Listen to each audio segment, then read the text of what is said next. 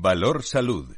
La actualidad de la salud en primer plano. Después de la información en directo comenzamos un tiempo de salud y sanidad, reflexión, opinión, información de nuestra salud y sanidad en todos los ámbitos, incluidos Europa, con muchos contertulios, expertos y diversos en su procedencia, pero son los mejores.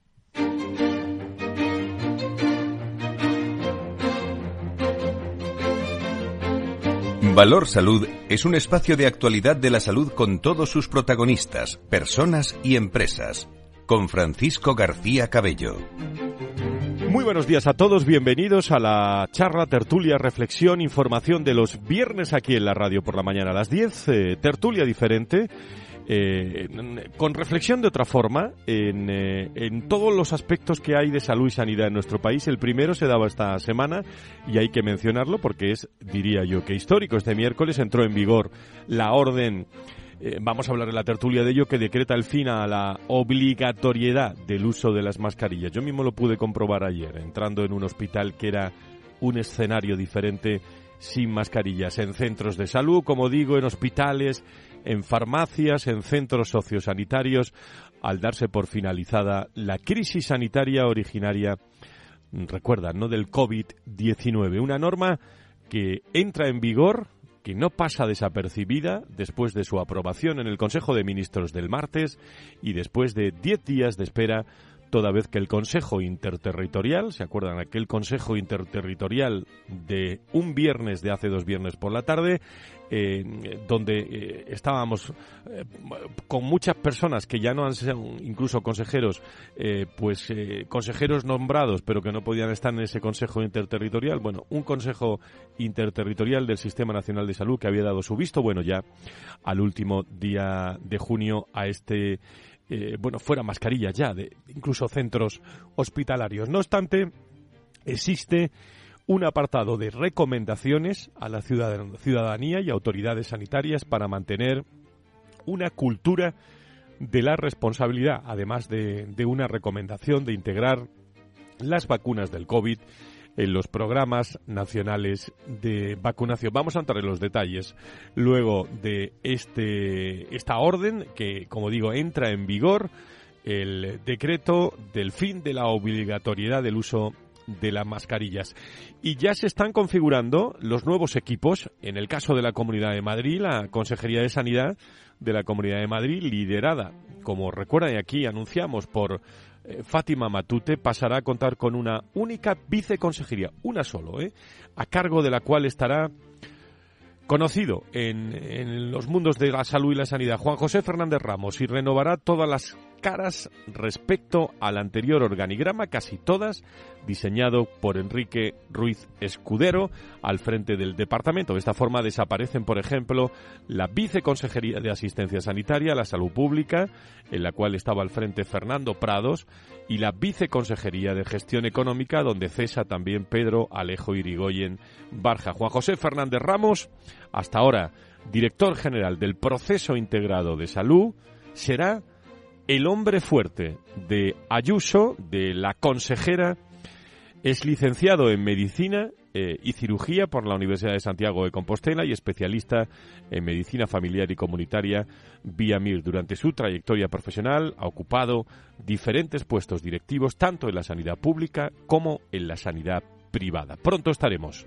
o intentaremos estar con él para charlar mm, de los retos que tiene la Comunidad de Madrid, especialmente en el mundo de la salud y la sanidad, que es lo que él va a manejar. Y hoy comienza campaña electoral, campaña electoral hacia las generales, 23J, eh, tracking a tracking, eh, bueno, pues vamos viendo eh, los datos casi diariamente de, de todos los partidos. Bueno, lo que sí parece de los contenidos es que la salud va a ocupar un lugar importante. Si no, eh, pues acuérdense cuando hablen de colaboración público-privada, de financiación, de listas de espera, de atención primaria, de investigación, de escasez de, talento. Hoy, precisamente, da pistoletazo esa campaña y hoy eh, también escucharemos al presidente del gobierno, eh, Pedro Sánchez, hablar seguramente de salud y de sanidad en estas elecciones que se darán el 23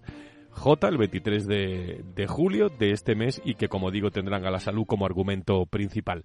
10 y 10, 9 y 10, nos están esperando muchos invitados aquí en Valor Salud en la radio. Comenzamos enseguida.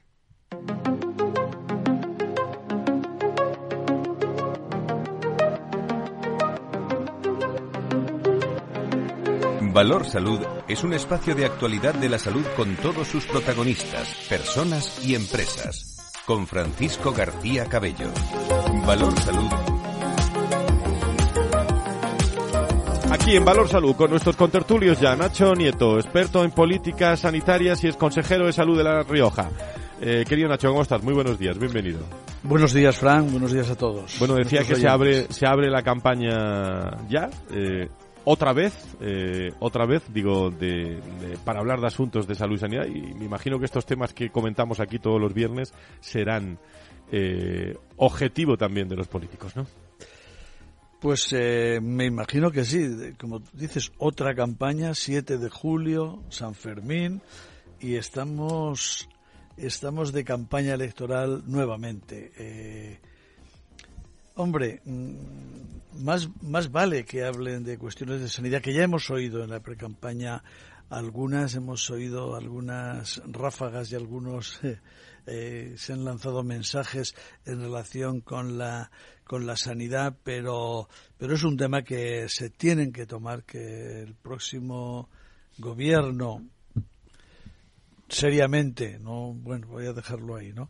Que, que se tome este asunto para para ir eh, provocando la la transformación que necesita el Sistema Nacional de Salud para adaptarlo, adecuarlo a la situación actual, a los momentos actuales y que de una vez salgamos de, de esta etapa anterior que se ha vivido y que por necesidad en un primer momento y luego porque todos yo creo que estábamos muy cansados, no acaba de arrancar del todo y ponerse y ponerse a la altura de las circunstancias, a lo que ha sido nuestro Sistema Nacional de Salud y a esa excelente asistencia sanitaria que se merecen todos los españoles. También está Luis Mendicuti, secretario general de la Patronal de la Sanidad Privada en España, de ASPE. Don Luis, encantado de saludarle. ¿Dónde le pillo a estas horas?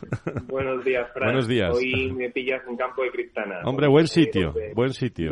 buen sitio. que están organizando. ¿Cómo, ¿Cómo van esas jornadas de lo Ahora enseguida me pasas con Jesús Ignacio Meco, el presidente, pero al, al principio, eh, ¿cómo han ido esas jornadas, eh, Luis? ¿Cómo, cómo están yendo? ¿Cómo están yendo? Plena jornada, ha sido una jornada de, de dos días. Ayer, eh, ayer fue la primera sesión y hoy es la segunda.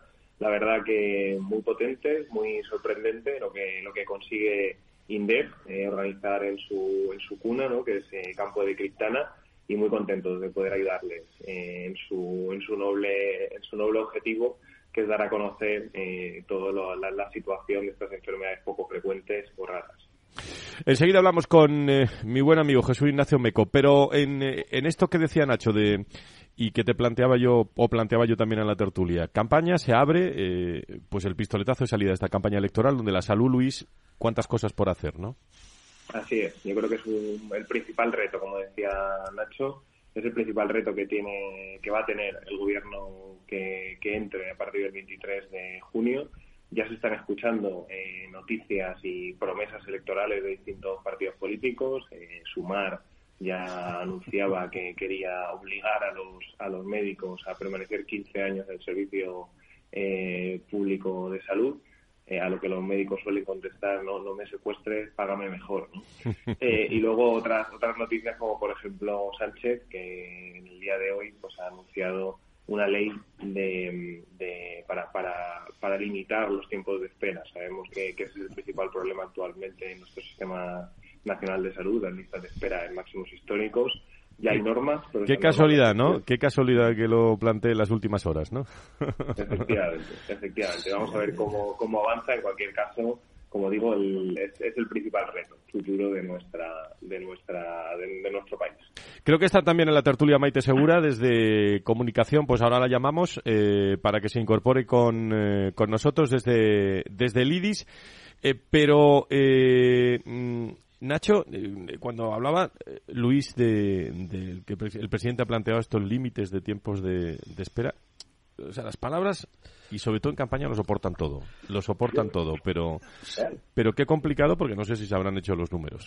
Yo lo he leído esta mañana eh, y bueno, pero vamos a ver si casi todas las comunidades autónomas tienen una norma que, que limita eh, el tiempo el tiempo de espera incluso que establece fórmulas que luego es verdad que no se están utilizando para que quien tenga una demora superior a un, determinado número de días pueda acudir eh, eh, a demandar la asistencia en otro sitio, en fin, y se ha utilizado muy poquito, muy poquito, pero está regulado. Si lo que lo que hay que hacer es em, hacer que, que el sistema funcione, poner medios para que funcione. Y no es solo porque se pueden dictar todas las leyes que queramos poniendo el número de días y cada vez más corto y que sirvan para lo mismo que han servido las normas hasta ahora. O sea, para nada, pero efectivamente estamos de estamos de campaña. Fíjate ya hablando de este tema y, Luis buenos días y perdóname un momento.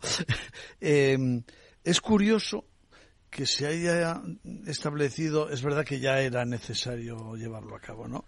Pero el fin de la de la pandemia, la declaración, porque es que eh, formal y legalmente tenía que haber por parte del gobierno una declaración del fin de la de la emergencia. Es la que nos hemos referido del miércoles, ¿no? Exactamente. Ese, eso tenía que producirse, ¿no? es Pero bueno, yo la verdad que también ahí me he hecho una, una reflexión, ¿no? Vamos a ver si con esto es eh, el, el fin también, porque parece que es un poco provocado, casualidad. Sí, tenía que ser, pero aprovechadito, ¿no? Para que para que sea también una forma de cerrar eh, otra etapa en otros ámbitos también, ¿no? Eh, como hemos como hemos tenido, porque anda que no se han hecho normas en estos tres años sobre todo, pero también sobre sobre la sanidad y no no se ha arreglado nada. No se ha arreglado nada, esa es la cuestión que tenemos. Lo que, lo que hace falta es, es eh, voluntad, personas capacitadas que la puedan llevar a cabo, en la administración del Estado en lo que le corresponde y en las comunidades autónomas, que son las que prestan la asistencia sanitaria y las que tienen que responder ante los ciudadanos para que se consiga esa mm, casi eh, en fin eh, esto ya no es no es reformar modificar mm, esto tiene que ser casi una refundación en algunos ámbitos y sobre todo yo, yo tengo una duda no sé si el presidente Sánchez ha hablado con Antonio Burgueño eh, por aquello de, de, las listas de espera, porque quiere limitar los tiempos de espera y Antonio tiene datos del proyecto Venturi. Vamos, eh, para luego, luego que, si me está escuchando y se va a incorporar ahora eh, Burgueño, pues a lo mejor salimos de, de dudas, pero es para, es para que los políticos, eh, bueno, Núñez Feijóo está ahora mismo también en, en el foro de la nueva economía eh, eh, presentado por Juanma Moreno en, en, Andalucía, que también se va a referir a la salud y la sanidad. Todos están refiriendo ya a la salud y la sanidad, pero hay que tener esos números presentes. Ahora sí está Maite Segura, Comunicación Digital, Gestión de Proyectos en la Fundación IDIS. Maite, ¿cómo estás? Muy buenos días, bienvenida. Hola, buenos días, Fran. ¿Qué tal? Buenos días. Encantada de estar aquí con vosotros. Muchas gracias. Bueno, decíamos que ya estamos sin, sin mascarillas de verdad, ¿no? Bueno, por fin, ya era hora. Después de tres años largos, ya tocaba, yo creo. El, eh, ¿Cómo lo estáis viendo desde, desde IDIS, todo, toda esta evolución? Estamos ya en, eh, en campaña, Maite. ¿Cuáles son vuestros, vuestros retos así eh, a corto plazo? Mm. Pues es verdad que este mes de julio está siendo atípico eh, por, por, toda la, carga verdad política que, tenemos y, la campaña, como bien estáis eh, comentando en, en, el programa. Eh, nosotros realmente hemos llegado al, al mes de junio pues eh, en la línea habitual de la Fundación IDIS, eh, publicando nuestros informes y trabajando em, siempre eh, por, por, una mejor sanidad. Sabes que la semana pasada estuvo la, la directora general con vosotros. Marta, hablando de interoperabilidad, que ahí no cesáis. ¿eh? Exacto. Y hemos llegado efectivamente pues a, a junio con este lanzamiento de este proyecto que es que que es una evolución, o sea que siempre va a seguir creciendo, va a seguir sumando agentes y va a seguir añadiendo funcionalidades, con lo cual estamos ya preparando pues un poco la, la vuelta del de, verano, ¿no? el inicio de, del curso en el que ya tendremos eh, pues nuevo ejecutivo eh, y estaremos en otra en otro escenario eh, diferente al que tenemos ahora pero nosotros em, seguiremos eh, con los informes que nos quedan que este año estamos muy contentos también. No solo nos quitamos las mascarillas sino que volvemos con, con el informe RESA de resultados sanitarios en la sanidad privada que no lo hemos podido hacer desde, desde el 19. Llevamos los tres años de pandemia en el que hemos um, sido cautelosos y hemos decidido no, no publicarlo porque los, los datos, los indicadores estaban afectados, obviamente, por, por la situación de pandemia. Y este año, pues por fin, eh, estamos ya finalizando, hemos terminado la recogida de datos. Mm, tenemos uh, casi 500 centros uh, que aportando datos 140 hospitales, 105 centros ambulatorios, 300 centros de reproducción asistida, 90 eh, indicadores en las áreas de eficiencia, accesibilidad, resolución asistencial y calidad. Y estamos muy satisfechos de poder volver con este, con este informe, porque si no medimos, como sabéis, no mejoramos. Así que por fin vamos a volver con este informe. Y, y probablemente nuestro cierre de año será coincidiendo también con la décima edición de la acreditación QH, del reconocimiento QH, en el que sabéis eh, que tanto centros públicos como privados pueden solicitar este reconocimiento a la calidad asistencial, que al fin y al cabo son las entidades que pueden demostrar que están trabajando en la senda de la mejora continua. Así que esa es un poco la hoja de ruta. hay hoja de ruta, hay hoja de ruta para un escenario que en la nueva temporada, la novena, que será de este programa Valor Salud, aparecerá con un nuevo ministro o ministra seguro, porque en, septiembre eh, empieza, como tú has dicho, ese nuevo curso. El, ese es el caso de Luis desde desde ASPE, eh, ¿qué temas estáis rematando en este, en este verano que os preocupa la sanidad privada y sobre todo con qué retos avanzáis en esta nueva, la que va a ser nueva temporada, digo, desde el punto de vista radiofónico en septiembre? De, momento, eh, en campo de Criptana eh, estuvimos ayer tanto Carlos Rus como yo en esta jornada, estuvo Carlos y ahora nos contará el presidente INDEF Eh, estuvo en una mesa redonda con Carmen Funes, que es la vicesecretaria del Partido Popular de Asuntos Sociales y Reto Demográfico, que también tiene relación con sanidad, y, a la expectativa, a la expectativa de que se forme un nuevo gobierno y de seguir impulsando todos esos proyectos que, de los que hemos hablado aquí tantas veces y abordando esos problemas que, que, que, nos surgen, ¿no? Y siempre, ya, ya, sabemos, ¿no? Siempre están relacionados con escasez de profesionales, con el modelo de aseguramiento, con la colaboración público-privada y, ponernos a disposición del nuevo gobierno, la sanidad privada, para, que cuente con nosotros para afrontar ese reto del que hablábamos al principio. Estáis en el Congreso de INDET. Eh, ¿Me pasas a Jesús Ignacio Meco, el presidente? ¿Te parece? Te lo paso. Venga, pues vamos a saludar en, en directo. Nos metemos en el Congreso de Enfermedades Raras en eh, Campo de Criptana. Querido Jesús, ¿cómo estás? Bienvenido. Hola, Fran. Buenos días. Bueno, que te, los has llevado a todos a, Campo de Criptana, ¿no? Bueno, me, he traído una parte. Eh, me he traído una parte de la sanidad española. ¿Cómo va? ¿Cómo va ese congreso? ¿Cómo, pues ¿Quién lo va a clausurar? Cuéntanos. Muy, muy interesante. Tenemos una. Ahora mismo está, en directo está una mesa enfermera hablando de la enfermería escolar. Muy interesante, además, con, con el aula llena de, de gente conectada en redes sociales y haciendo mucho ruido y, llevando, llevando la voz de, de las necesidades de los pacientes con enfermedades raras a, donde hay que llevarla, eh, que es al Ministerio, a las consejerías y a la opinión pública. Y concienciar sobre todo a, los a los profesionales de que se pueden hacer las cosas de manera de manera diferente de manera diferente. Nosotros estamos siempre con vosotros en todos los, eh, los premios a las ediciones con, con, con, mucho con mucho agradecimiento. Eh, pero qué eh, digo, ante la llegada de, nuevos políticos, ¿no? Ante, lo digo así, ante la sanidad y a la salud, bueno, ¿qué, qué, recordatorio hay que hacerle de enfermedades raras, eh, Jesús? Lo primero que los aborden con claridad y sin demagogia. Te decía que, ayer eh, tuve la suerte de moderar una mesa con Carlos, con Carlos Ruz, con Carmen Pune y con José Antonio Ortega, además de Carmen Rodríguez. Con lo cual tuvimos dos gerentes de, hospitales públicos, eh, la responsable de política social y reto demográfico del PP y a Carlos Ruz como presidente de ASPE. creo que, que en esa mesa salieron muchas cosas que eran importantes, que eran importantes, que es cómo se debe abordar y las enfermedades raras desde la sanidad, sin importar si la sanidad y sin etiquetas de público, privada o cómo se tiene o cómo se tiene que llevar a cabo, eh, digamos, eh, la sanidad de, los pacientes. A los pacientes les dan igual quien pague. Los pacientes lo que quieren ser es bien tratados. Lo que quieren es tener recursos. No puede ser que tengamos que viajar kilómetros y kilómetros y haya que salir incluso del país teniendo los recursos aquí. Eso no, es intolerable. Por eso tiene que haber un consenso de cómo se tiene que tratar a los pacientes de forma equitativa, ¿eh? pero también con criterios, eh, eh, digamos, contables claros. O sea, un paciente no puede viajar a Barcelona desde el sur de España porque en el Valle Brona haya tal maquinaria cuando la puedes encontrar en Madrid, en Móstoles no tiene sentido.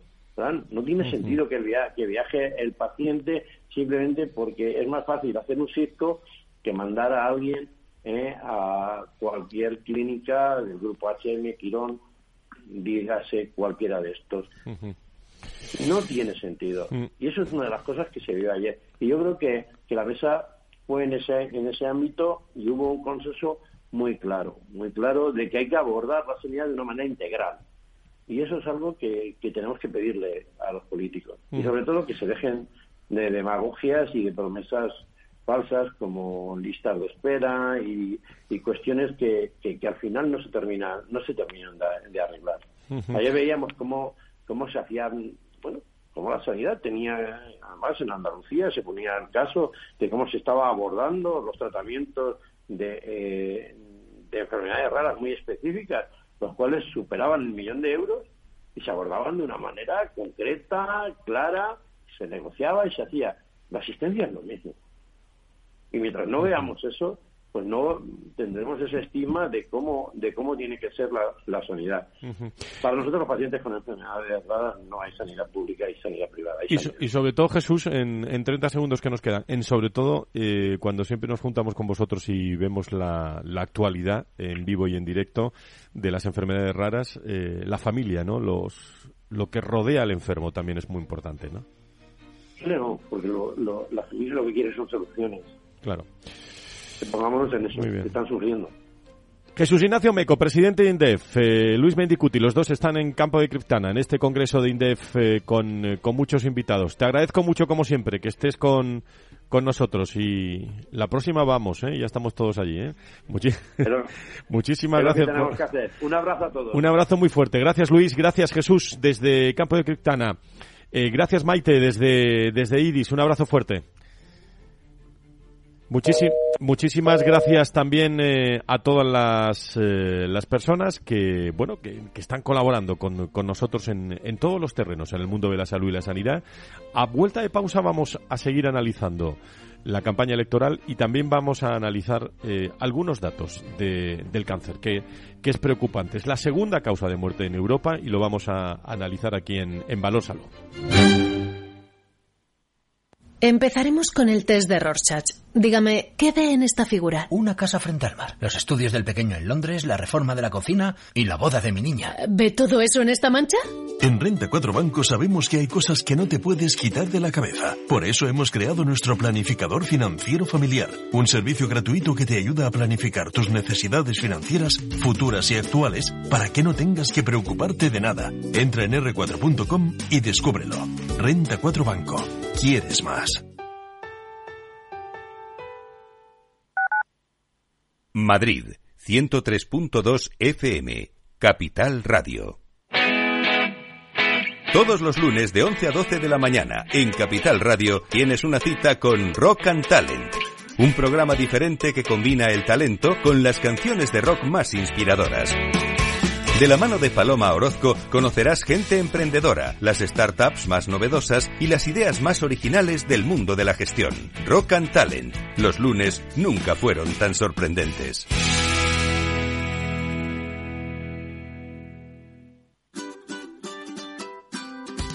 Mesa y Descanso es el programa donde Mar Romero te acerca cada fin de semana los mejores productos, te invita a disfrutar de los buenos vinos de cada denominación de origen y a conocer restaurantes y lugares de ocio con un encanto especial. Mesa y Descanso, los domingos a las 13 horas, aquí en Capital Radio.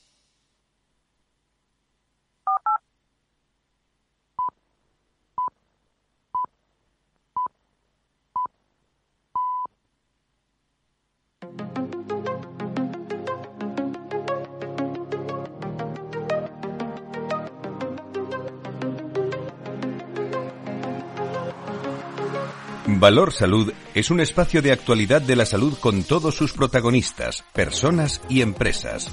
Con Francisco García Cabello.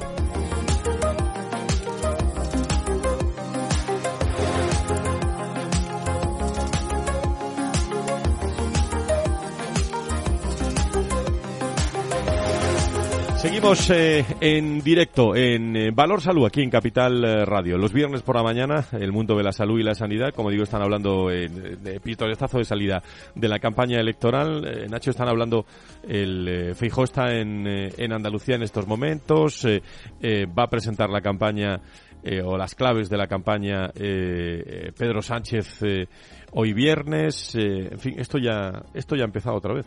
Pero le queda todavía algo que presentar. En fin, es, de todas maneras, bueno, pero estamos, es campaña, con lo cual que ahora se estén poniendo sobre la mesa todo lo que no se ha hecho o todo lo que no ha funcionado intentando arreglar cosas. Es verdad que en algunos momentos, sobre todo yendo a, también a, a los ministros, en este caso al ministro de Sanidad, hablar y anunciar algunas cosas, ¿verdad? Parece como, como si nada pasase, que bueno, oye, hasta el último día sigue siendo ministro y tiene que, que hacer lo que tenga que hacer, ¿no? Y seguramente más cosas. Bueno, eso, eso está bien, pero sí, sí, se están planeando, planeando y planificando cosas para, para agosto, para septiembre, como, como si nada, no deja, no deja de ser curioso, ¿eh? Mm. Lo que pasa es que vamos a ver los mensajes que se están lanzando. Eh, ha comentado, creo que ha sido Luis, lo de los médicos, ¿no? Que, que ahora eh, quieren que, que, mm, firmen una exclusiva de 15 años en la sanidad pública antes de, de poder ir a la, a la sanidad privada. Mm, mira lo que están diciendo de los periodistas, ¿eh? También estos días hay que amordazar. No sé para qué han quitado las mascarillas. Había que haberlas puesto más gordas para poder amordazar mejor a todo el que no esté de acuerdo. Yo, en fin, aprovecho un poco, ¿no? Aunque esto no sea exactamente salud, pero tiene que ver mucho con ella es incomprensible eh, cómo todavía no se no nos damos cuenta de algunas cosas y ya bueno con, con lo de sumar donde son clarísimas las posiciones bueno a mí en algún momento igual soy muy pusilánime a, a estas alturas de la vida pero me asustan. Volviendo, Nacho, al asunto de las mascarillas, eh, hemos dicho, hemos contado y hemos abierto el programa también con esa reflexión. El, este miércoles entró en vigor la orden que, que, decreta el fin a la obligatoriedad del uso de las mascarillas en centros de salud, hospitales, farmacias y centros sociosanitarios.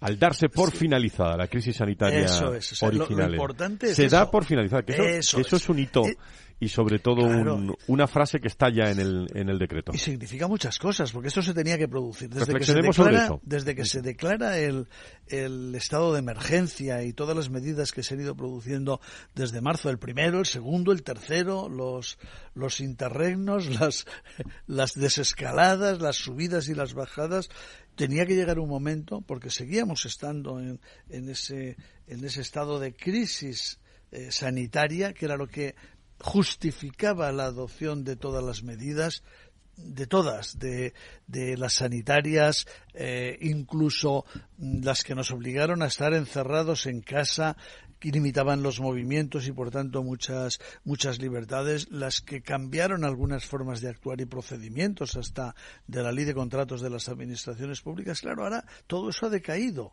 Se acaba con este es verdad que aprovechando el último real decreto ley en fin todavía se ha metido alguna medida para el covid de subsistencia en eso que, que, por otro lado eh, puede que sean lógicas desde el punto de vista sanitario en determinadas situaciones pero claro eso es lo que, lo que produce mm, el fin de la crisis que conlleva como medida más extendida y que más posiblemente nos ha afectado en el día a día, el de las mascarillas. Ha sido la más la que más hemos utilizado. Crisis sanitaria finalizada, eh, según este, este ah, orden del, del, decreto. No obstante, eh, hay un apartado, Nacho, que, que existe, eh, bueno, unas recomendaciones, ¿no?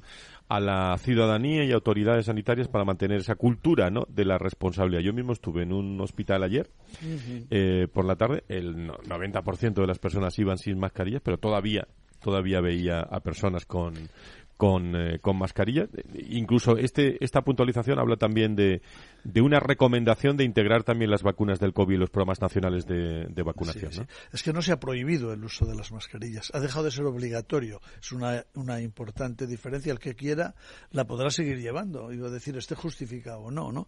Pero sí es cierto que hay determinados casos ante personas vulnerables en determinados servicios hospitalarios donde hay un peligro mayor eh, que de una o de otra manera yo creo que se utilizaban en algunos casos incluso antes del COVID, no en demasiados. Los profesionales sanitarios sí que las utilizaban mucho más y eso y eso se mantiene. Y por cierto mm, como cosa curiosa en esta en esta orden que que publica mm, eh, a través de la que se publica y se da a conocer el acuerdo del Consejo de Ministros y esas recomendaciones, yo hacía mucho tiempo que no veía en, en los boletines, sobre todo y con el COVID, llamar a las residencias de personas mayores y personas con discapacidad residencias, como les llama aquí, y deja de decir, eh, me da cosa pronunciarlo para centros sociosanitarios, son residencias y lo y por cierto lo dice exactamente eh, y, bien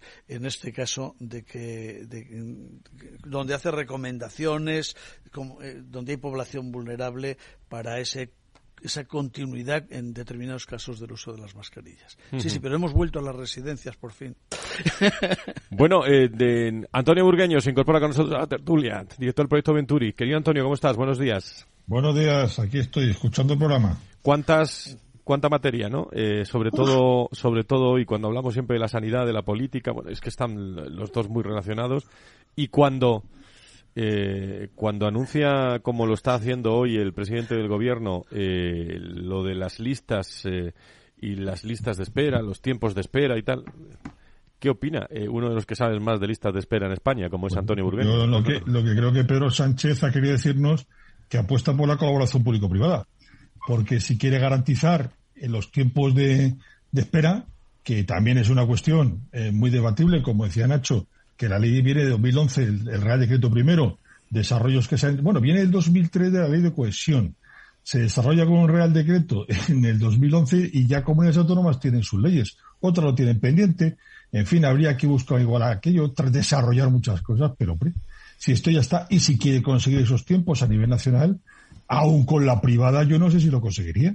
Pero evidentemente lo que ha dicho es que apuesta con todos los recursos para garantizar la sanidad, porque lo que dice la ley como bien Nacho sabe, es que si yo no puedo dar respuesta al sector público, eh, el ciudadano tiene derecho a irse al sector privado y que le paguen esa atención. Por lo tanto, acaba de decir que quiere apostar por la colaboración público-privada. Pero, Antonio, buenos días, lo primero. Buenos días. Eh, yo fíjate que te iba a, decir, pero... a lo mejor no lo sabe él, pero lo ha dicho. Me lo ha, me lo ha, me lo ha pisado Frank porque te iba a decir eso. Estarás contento con esa ley que ha anunciado ahora don Pedro, pero pero bueno, a mí la verdad, lo, he dicho, ¿no? Me ha resultado cuando menos graciosa, ¿no? Que ahora se salga con esa cuestión, que por otro lado está bastante, vamos, está resuelta desde el punto de vista normativo. Yo creo que en todas las, todas las comunidades autónomas tienen una disposición bueno, todas o casi todas, no voy a, pero que, podrá ser ley, orden, decreto, lo que quieras, donde garantizan unos, unos tiempos de espera. Mira, yo me, me sigo acordando y, ya existía, yo creo, un decreto que lo regulaba en La Rioja cuando la demora media quirúrgica era 24 días. 24 días. Ahora queremos luchar porque sea 40, pero, pero en muchos sitios es más de 90 la quirúrgica. Hombre, eh, y las personas que esperan más de seis meses, porque claro, eso son demoras medias, pero y los que están esperando más de seis meses, que, que llegó en un momento a que prácticamente no hubiese nadie. No, claro, porque... Es tremendo, ¿eh? Es tremendo. Y sobre todo lo hemos comentado con Burgueño en alguna ocasión, sobre todo en el COVID, personas que solicitan eh, pues una, una atención eh, y van con una patología y cuando a los seis o siete meses es atendido, pues a lo mejor tienen otra patología más urgentes. ¿eh? A ver, lo de que la ley está resuelta, Nacho, seguramente La Rioja, que tú lo conoces muy bien, es así. Es que algunas no han desarrollado decretos y otras sí que lo han desarrollado. Y dentro de los que se desarrollan a veces no está el procedimiento de, de, cómo acudir a esto. Nosotros estamos trabajando intensamente en esto, estamos trabajando dentro de Venturi, pues en el equipo se ha incorporado Adriana Sánchez, que pertenece a un gabinete, es abogado, eh, eh, especializada en sanidad y está trabajando seriamente esto desde la normativa europea, desde la garantía constitucional y todo y todos los desarrollos. ¿no? Y estamos encontrando lagunas donde en algunas comunidades autónomas, si tú quieres ejercer este derecho, no, no te dicen cómo. Por lo tanto, sí, a ver si estamos ante un vacío legal o a ver cómo estamos. Además, este, este, se está produciendo eh, casos de, eh, de pérdida de oportunidad. Por lo tanto, es que el tema ya no hay que regularlo. Es que la propia ley te dice que el paciente hay que garantizarle la asistencia a tiempo. Y si no tienes un problema eh, grave. Entonces, este tema se está intentando hilar. La Rioja lo conoce Nacho muy bien y a otras comunidades y lo que sí que es cierto que no es igual el País Vasco va bajando los tiempos, están por debajo de lo que está diciendo Sánchez. Por lo tanto, además la propia, el propio reglamento habla de que hay que hacerlo interterritorial, de que hay que llegar a consensos. Eh, las comunidades autónomas tienen delegados en las competencias. Antonio, eh, pero que esto, no es, que esto no es solo una cuestión de normas, ¿eh? no, no, no, es, una cuestión bueno, está bien que haya normas para que, porque eso conlleva unos efectos jurídicos, pero en la práctica esto no es solo un tema, porque haya, porque se haga una ley, haga el gobierno de España o el actual gobierno, el próximo, el que sea, una ley de este tipo, se va a solucionar, habrá que tomar eh, otro tipo de medidas aparte de una legislativa puramente. Completamente de acuerdo. Me vais a me vais a permitir que incorpore otra voz eh, desde Sedisa. Ramón Alex Rico creo que está con nosotros, miembro de la Junta Directiva de Sedisa y gerente también, por cierto, de la estructura organizativa de gestión integrada de Lugo, Cervo y Monforte. Nos puedes dar otra otra visión. Don Ramón, encantado de saludarle. Muy buenos días. Buenos días. Bueno, sobre esto de, de las mascarillas, sobre el, eh, la orden y el decreto, el, fin de la obligatoriedad y, y, el día histórico, que, es, que fue el miércoles, ¿no? Finalizada la crisis sanitaria, en la que estamos reflexionando junto a la incorporación de, bueno, de hoy mismo y a la campaña donde los temas de salud están ahí en primer plano, en primer plano, Ramón. Sí, hombre, efectivamente, yo creo que los temas de salud eh, al final es una parte importante de, lo que realmente le importa a los ciudadanos. Estamos gestionando una parte importantísima del presupuesto de, bueno, que pagamos todos los ciudadanos. Yo creo que hay que pensar que la, que la sanidad, que está transferida, que la gestión de las comunidades autónomas, pero es eh, la partida presupuestaria o el gasto el gasto sanitario es el gasto que lleva la mayor, el mayor porcentaje dentro del gasto global eh, público de todas las comunidades autónomas, con lo cual yo creo que todos los temas relacionados con la sanidad vemos bueno que tienen un interés enorme y que a la ciudadanía le importa, lógicamente le importa, le importa muchísimo. Desde Sedisa, eh, ¿qué hoja de ruta estáis teniendo, eh, Ramón, sobre todo con este panorama que tenemos por delante? Eh, hombre, nosotros desde luego eh, como, como, como sociedad científica que intenta agrupar bueno, pues a todas las personas que nos dedicamos a la gestión sanitaria, nuestro principal objetivo y máximo en este momento que se están constituyendo eh, nuevos gobiernos y que entendemos que lógicamente cada uno tiene que hacer sus equipos y, y buscar equipos de, de confianza y, bueno, y que estén absolutamente cohesionados y que trabajen conjuntamente, es importante destacar que es uno de los objetivos de los objetivos y nuestro y de nuestra estrategia que es intentar conseguir que la gestión sanitaria sea profesionalizada, que esté profesionalizada, que entendiendo que los equipos hay que hacerlos y que tienen que ser personas de confianza, pero que, que figuren o que el criterio no sea el, el político, el, el ser amigo, el ser miembro de, pues de cualquier partido de cualquier o de cualquier tendencia sino que fundamentalmente los criterios que sean criterios técnicos criterios con experiencia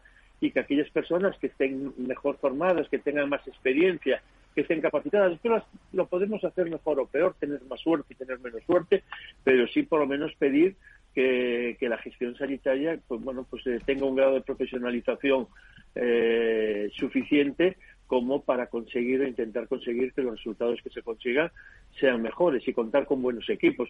Y que eso que ahora que se están constituyendo muchísimos gobiernos, que es algo que para nosotros sí que es muy importante y que sí que nos preocupa mucho que esto se tenga en cuenta y que realmente, pues bueno, mm, eh, hay, hay, muchísimas formas de formarse, hay gente con experiencia, tenemos que seguir aportando gente que tenga ganas y que tenga experiencia y que se cuente con esta gente para estos proyectos, vuelvo a repetir, son de una importancia vital para toda la sociedad. Y con una, con tus opiniones, por último, Ramón, con, eh, con un público objetivo muy representativo del, del, sector de la salud y la sanidad, el que tenéis en, en Sedisa, ¿no? Con, con una estructura muy, muy definida, pero sobre todo los, los miembros de, de, vuestra asociación. Sí, la, la asociación es una asociación abierta a todo el mundo que está, que de alguna forma se dedica eh, profesionalmente, bien eh, pues de, como forma principal y como carrera profesional y como desarrollo profesional a la gestión sanitaria, otros que puedan que puedan eh, a partir pues desde de distintas de distintas áreas, de áreas clínicas o otras áreas de conocimiento, como puede ser el área jurídico, el área o de o área económica, pues eh, licenciados en Derecho, gente licenciados en Económicas, en ADE, que quieran trabajar en este mundo de la gestión sanitaria, pues es una sociedad abierta que intenta abarcar eh, pues todas las eh, pues eh, todas, todas, todos los enfoques, todas las visiones y que tengan cabida pues todos los profesionales que nos dedicamos a la gestión sanitaria en los distintos ámbitos, desde la gerencia como máxima institución de, de la organización sanitaria, tanto en las áreas sanitarias, en los hospitales, como en los servicios de salud de cada comunidad autónoma, como después pues los, los, los, mandos intermedios, los directivos, pues los responsables del área de las áreas clínicas, de las áreas de, enfermería, de gestión económica, de, gestión de recursos humanos, es decir, de mantenimiento, incorporar también a estos profesionales, como es toda la ingeniería hospitalaria y todo el mantenimiento de, de las instalaciones hospitalarias, es decir, que es un abanico muy amplio de, de, profesionales y de profesionales que nos dedicamos a la gestión sanitaria y queremos bueno pues que esto sea una plataforma de, una sociedad donde todos nos veamos representados podamos trabajar pues con, con, con, evidencia y por medidas que sean que sean prácticas que se puedan aplicar y que sean útiles a, a todos los a todos los profesionales y la experiencia que tengamos pues está puesta pues, pues a disposición de todos para entre todos pues bueno ir cogiendo más mayor conocimiento y tener capacidad de poder compartir todas estas experiencias entre nosotros y poder aplicarlas mejor. Muy bien, pues eh, Nacho Antonio, no sé si hay alguna reflexión para Ramón y si no lo, lo despedimos ya. Eh, Antonio, ¿alguna...? Ramón, Antonio Burgueño, encantado de saludarte. Eh, encantado de tenemos Antonio, buenos días. Eh, buenos días. Oye, tenemos aquí un debatillo sobre el asunto de la ley de garantías. Eh, ¿Nos puedes aportar algo a lo mejor? Porque me suena que en Galicia desde el 2014 puede ser que hubiera, no estoy seguro, una, una, una ley desarrollada eh, y si está funcionando, ¿qué nos puedes aportar al debate de Galicia, Ramón? Sí, sí, ahí en Galicia tenemos desarrollado, yo creo que muchas comunidades autónomas tienen desarrollado una ley de garantías que fundamentalmente determina determinados procesos patológicos que suelen ser procesos oncológicos en el ámbito quirúrgico, también en el ámbito de la primera consulta para estos procesos oncológicos o la realización de pruebas, de pruebas específicas para estos procesos oncológicos donde eh, sí que se determinan cuáles son los plazos y nosotros sí que tenemos, a través de, la gerencia del SERGAS y la Dirección General de Asistencia Sanitaria, a mí me tocó estar en la Dirección General de Asistencia Sanitaria cuando tuvimos que poner en marcha esta, esta, ley, de, esta ley de garantías y fundamentalmente lo que determina son los tiempos máximos eh, que, hay que, que hay que tener, que estamos hablando de, de 30 días para los procesos oncológicos. Y si no, eh, tiene el paciente tiene la alternativa de, acudir, eh, se le oferta otro hospital de Sergas o puede ir incluso a, a, la, a, la, bueno, pues a la sanidad privada que esté concertada para, para realizar ese, ese proceso. Normalmente mm, nos manejamos en, en, todos estos en todos estos procesos, que aparte en la lista de esperas bueno, figuran ya como prioridad uno, son los, lógicamente los procesos preferentes y sí que tenemos un control eh, de la, de la, de la, de la gerencia CERGA, todas las áreas sanitarias, donde incluso se determinan cuáles son los pacientes que, que pasan o sobrepasan esta este, este decreto de garantías y sí que bueno que nos lo reportan para y nos preguntan el por qué para dar soluciones. La mayoría de los procesos sí que se resuelven antes de tiempo y tenemos también para la consulta, que yo creo que también es el, punto más flaco, más difícil eh, por las esperas que tenemos en las primeras consultas, tenemos pues bueno unas guías clínicas específicas para procesos patológicos y nuestra área para procesos no oncológicos, pero tampoco que pueden esperar, que sí que tenemos una vía de derivación específica pues para acortar los tiempos y que el criterio sea siempre clínico. Es decir, que sea el criterio clínico que nos marque si en un mes, en 15 días, en, en una semana, pues hay que realizar alguna, alguna prueba, alguna consulta para estos procesos oncológicos. Fundamentalmente, repito, oncológicos, pero en nuestro caso también para procesos no oncológicos que no pueden esperar. Vamos a hablar de eso ahora. Ramón Ares. Eh, Gracias, Ramón. Miembro de la Junta Directiva de SEDISA, eh, gerente también de la estructura organizativa de gestión integrada de Lugo Cervo y Monforte, Visión de Galicia también en este programa. Gracias por estar con nosotros. Mm, buen fin de semana, le iba a decir.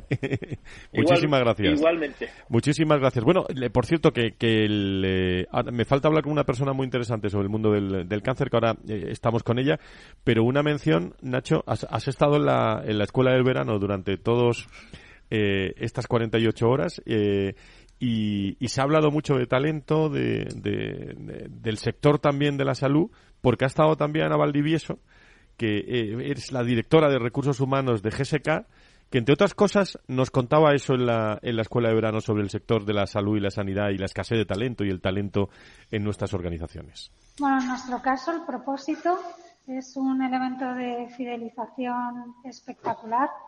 al final, una compañía que investiga, que fabrica y que comercializa productos para mejorar la vida de las personas, pues es difícil que a nadie le, no le apetezca, ¿no? Eh, a alguna persona no le apetezca estar, estar en ese sector. Y luego lo que hemos venido comentando, ¿no? Yo creo que el tema retributivo, lógicamente, sigue mm. siendo muy importante, fundamental la flexibilidad, las oportunidades de, desarrollo y el manager que, tengas en la compañía. Eso es, fundamental. Para mí esos son, son los elementos y es verdad que nosotros partimos de un, de un punto de partida muy bueno, que es el propósito, pero luego la cultura, que la forma quizá el tipo de manager que tienes, pues eh, la parte del desarrollo y la parte de la flexibilidad que generan una cultura que entiendo como mm. sana, ¿no? Y que responde a mm. las expectativas de, de las personas que, que, queremos o que vamos a trabajar en una empresa, pues es, es fundamental. Bueno, pues eh, eh, se habló mucho de escasez de talento también y de talento, Nacho. Sí, yo la verdad es que bueno, tuviste que lo seguí con mucha atención, eh, todas las los debates y todo lo que allí se dijo, me parecieron que hubo cosas muy muy interesantes y me ayudaron a, a refrescar muchas cuestiones, pero yo no podía evitar continuamente estar estar pensando en la aplicación de, de, esas mismas posturas, de esas recomendaciones, de, de, todas esas cosas que se que están haciendo en las empresas privadas, ¿no? Relacionarlo con lo que es eh, la administración pública. Hubo representantes, hubo representantes también de la administración. Sí, pero, menos, pero menos, pero menos. Por eso digo, y sobre todo con la sanidad, porque porque muchas de las cosas que se decían y que vamos, estoy absolutamente eh, absolutamente de acuerdo, eh, sí que que merecería. Yo en algún momento casi estuve a punto de decirlo, pero esa reflexión de decir, bueno, claro, pero esto cómo lo llevamos a determinados ámbitos. Atención, atención que se puede estar fraguando también ya un curso de verano dedicado al mundo de la salud y la sanidad ¿eh? sería, el año que viene. Sería muy interesante porque hay que contribuir a esa profunda refundación que necesita. Me, está, me está esperando Rementería dentro de, tres minutos y medio, pero antes eh, hablar del cáncer como segunda causa de muerte. Lo saben todos ustedes en Europa. 3,7 millones de nuevos casos de cáncer en Europa para este año y está claro que los médicos necesitan también herramientas y recursos innovadores. Eh, creo que, que tengo en, en línea a representantes de, una institución eh, muy interesante como es Grand Innovation eh, Kiwin, Ana Blanco, eh, para hablarnos de, todas estas iniciativas. Querida Ana, ¿cómo estás? Muy buenos días, bienvenida. Muy buenos días. Nada, encantada de, estar aquí en vuestro programa. ¿Qué son los Open Challenge estos que tenéis y cómo surgen estas iniciativas para los participantes, para el desafío de desarrollar soluciones innovadoras, impulsadas sobre todo por la inteligencia artificial? Vamos muy mal de tiempo, eh, eh, en este caso, Ana, adelante. Sí, no os preocupéis, yo os comento rápidamente. Bueno, primero para daros un contexto, eh, somos una empresa que se llama Kirin, somos valenciana y además tenemos sede en todo el mundo. Y nosotros, principalmente, nuestra, nuestra función es extraer características que el ojo humano no ve de las imágenes médicas. Es decir, dentro de la práctica clínica, cuando somos, eh, somos pacientes, nos hacen eh, resonancias magnéticas, nos hacen TACs, nos hacen eh, radiografías, que los radiólogos detectan y nos diagnostican y nos tratan en función de, esas, de esos resultados.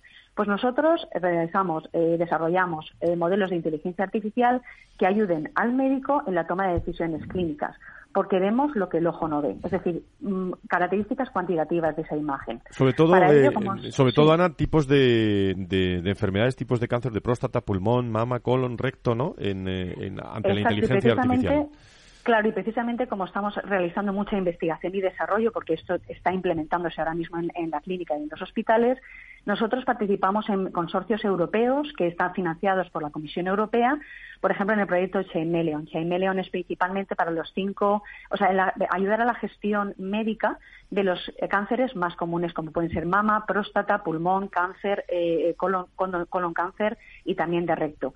Y de ahí salen los Open Challenge que es que nosotros desde el Consorcio Europeo abrimos a la comunidad científica mundial a que usen nuestras eh, imágenes médicas que son de altísima calidad y homogenizadas y estandarizadas para que puedan esta comunidad científica y de técnicos eh, generar nuevos modelos de inteligencia artificial que puedan predecir mejor cómo manejar a los pacientes y cuál va a ser nuestro diagnóstico, tratamiento y estratificación de pacientes, que eso es muy interesante en la práctica clínica habitual. Ana, en 30 segundos, eh, ¿quién puede participar? ¿Qué requisitos son necesarios? así rápido. Requisitos son la comunidad científica mundial que tengan eh, nociones e estén interesados en desarrollo de modelo de inteligencia artificial en salud y que puedan de determinar y desarrollar este tipo de tecnología para poder ayudar en la decisión clínica médica diaria. Ana Blanco, directora de Gran Innovation Kiwin desde Valencia. Volveremos eh, a hablar de este asunto, pero quería hoy dejarlo también en, eh, en primer plano según el compromiso que teníamos. Muchísimas gracias. ¿eh? Muchísimas gracias a vosotros, encantada. Hasta ahora. Con vistas al fin de semana. Clínica Rementería le trae la noticia de salud visual para este fin de semana. Y es que el 12% de las personas miopes no son aptos también para soluciones quirúrgicas con eh, láser. Las lentes personalizadas implantables en el ojo son una alternativa eficaz. En Clínica Rementería cuentan, eh, lo hemos visto, con un equipo de oftalmólogos expertos en cirugía refractiva, tanto en técnicas láser como en procedimientos de, implante de lentes oculares y unas estrictas medidas de seguridad e higiene frente al COVID, así como personal sanitario eh, testado. Eh, se pueden informar en el 91 308 38 38 91 308 38 38 o clínicarementería.es, la clínica Rementería curan ojos y tratan personas. Clínica Rementería le ha traído la noticia de salud visual para este fin de semana.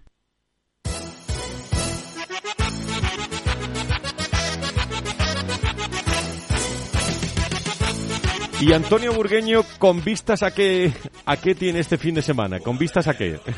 Yo, para no discutir, tengo panorámica al mar y a la montaña. Así de discutir. o sea, de San Fermín nada, ¿no? San Fermín por la televisión no me pierdo un solo encierro. Bueno, bueno. Nacho Nieto, eh, visión de fin de semana. Pues parecida a la, a la de Antonio sin mar. Eh, únicamente estaremos en, en, Madrid y bueno, algún ratito le echaremos a, a disfrutar de los Sanfermines por televisión.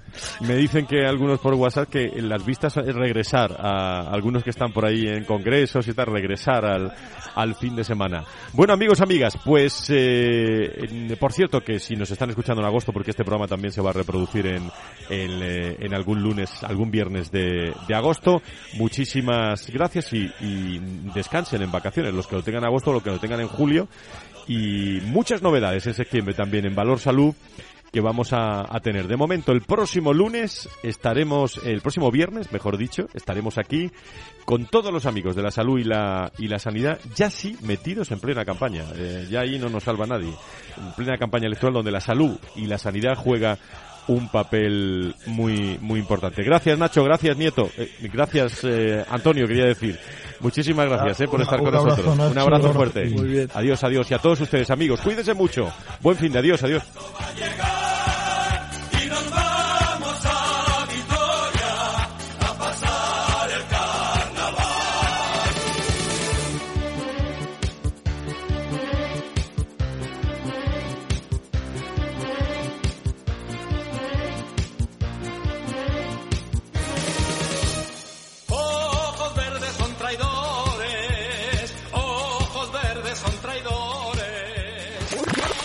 Capital Radio, la genuina radio económica. Siente la economía.